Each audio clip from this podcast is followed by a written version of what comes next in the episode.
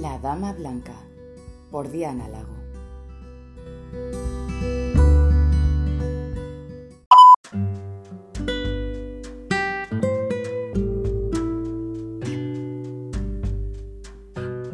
Muy buenas, Asenat, ¿qué tal estáis? Hoy tenemos un nuevo episodio, es cortito, muy cortito, pero muy interesante, ya que en la saga se nombra el oro francés.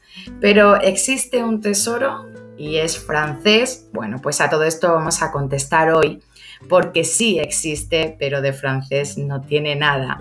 Así que hoy vamos a cruzar las piedras cargados de monedas de oro.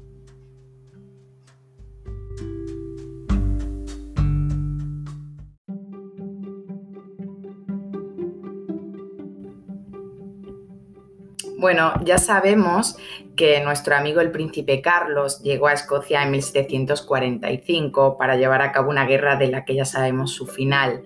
Se habló mucho sobre el rey Luis de Francia, primo de este. Carlos presumía que Luis era su aliado y le ayudaría a recuperar el trono de Escocia, pero sin ir más lejos de la realidad, esto no era así. Sostenía que su primo Luis XV enviaría apoyo naval y tropas desde Francia, pero en la realidad no tenía ningún interés en apoyar la causa jacobita. Pero sí tuvo un apoyo financiero de España y del Papa. España prometió 400.000 libras mensuales de oro para la causa. El problema era el envío de dinero que se hacía muy difícil hacerlo llegar al ejército rebelde.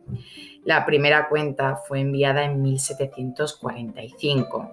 El hermano de Carlos hizo llegar el pago a través de Francia a la costa eh, occidental de Escocia, con tan mala suerte que el clan Mackay interceptó el dinero y se quedaron con el botín, ya que este clan era fiel al rey Jorge II.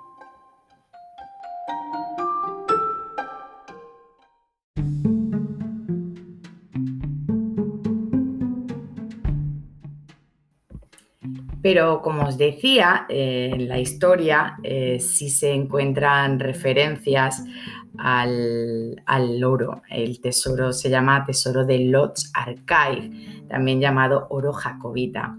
Este oro era español y puede estar todavía escondido en Lodz Archive, en Lodz eh, antiguo distrito de las Tierras Altas.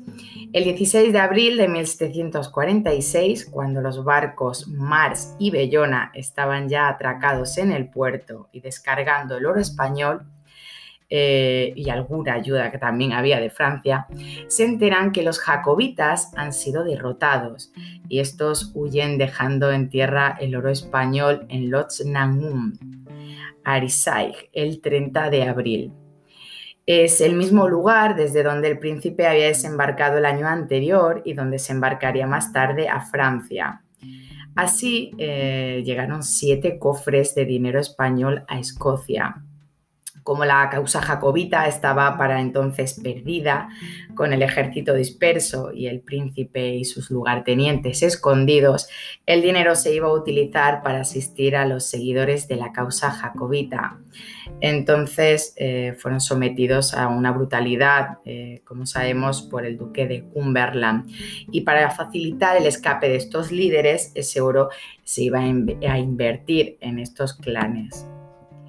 Eh, eran seis, decíamos que eran siete, seis, eh, uno de ellos fue robado por los McDonald's y los hombres de Barrisdale. Estos fueron llevados a Lodge Archive, al norte de Fort William, a las Highlands, y escondidos. El lugar secreto fue confiado a uno de los fugitivos, que se llamaba John Murray. Este fue repartiendo el dinero entre estos jefes que decíamos de los clanes que apoyaban a la causa, pero arrestaron a Murray y el tesoro fue confiado a Donald Cameron de Lochiel. Bueno, eh, Cameron, Donald Cameron, era el jefe del clan Cameron. Eh, después se lo confiaron a Macpherson de Cluny, jefe del clan Macpherson. Cluny se escondió en una cueva eh, durante siete años, se le conoció como la jaula, y cuando Carlos se reunió con él allí brevemente, Cluny todavía tenía control sobre el dinero que seguía escondido en Arcaig. Pero Carlos no tenía ni idea. Con el paso del tiempo, el destino del dinero ya no estaba tan claro y todo este tiempo el príncipe Carlos estuvo buscando el oro ya que carecía de efectivo. Al menos algo de él llegó a Carlos posteriormente, con lo que pudo pagar la acuñación de una medalla de campaña en los años 1750. Sin embargo, se dice que nunca se descubrió todo el oro. Años más tarde, Carlos acusó a Cluny de malversación. Bueno, no sabemos cuál fue, cuál fue, el caso. El caso es que el oro se convirtió en una fuente de discordia y de quejas entre los jacobitas que sobrevivieron a Culloden. En 1753, Archibald Cameron de Lochiel, hermano de Donald, fue el encargado de buscar el tesoro, pero lo arrestaron y fue sentenciado a muerte. Aparentemente lo traicionó el famoso Alistair Rudd MacDonald, un espía de los Hanover. Como decíamos, fue sentenciado a muerte, eh, lo ahogaron y después lo colgaron el 7 de junio de 1753 en Tyburn, eh, convirtiéndose en el último jacobita en ser ejecutado.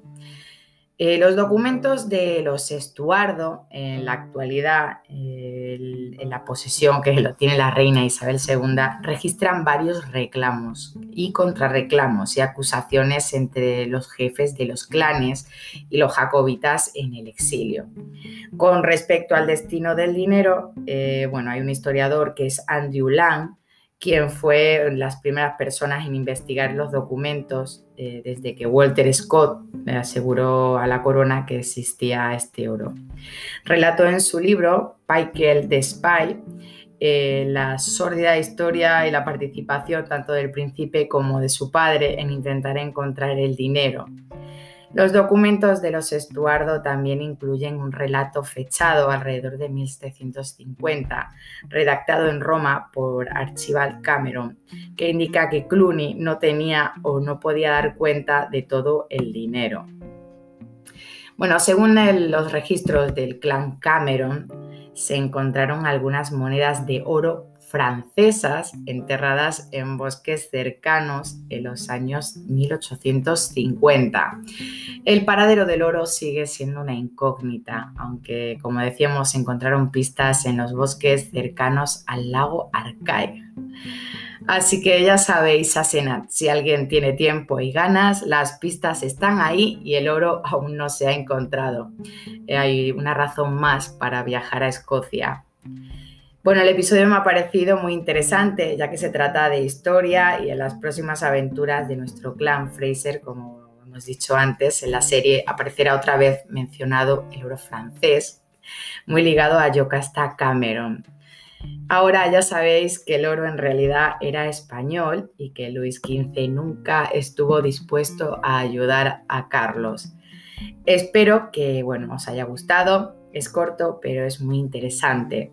Recordaros que os suscribáis a, perdón, a los canales en los que estamos. Recordaros también que estamos en Facebook, en Instagram, como Outlander, la Dama Blanca. Y en el grupo de Outlander Spoilers os estamos esperando. Eh, nos vemos pronto. El siguiente programa además promete, ya sabéis, eh, compartir que compartir es bueno y nos viene bien a todos. Nos vemos muy prontito.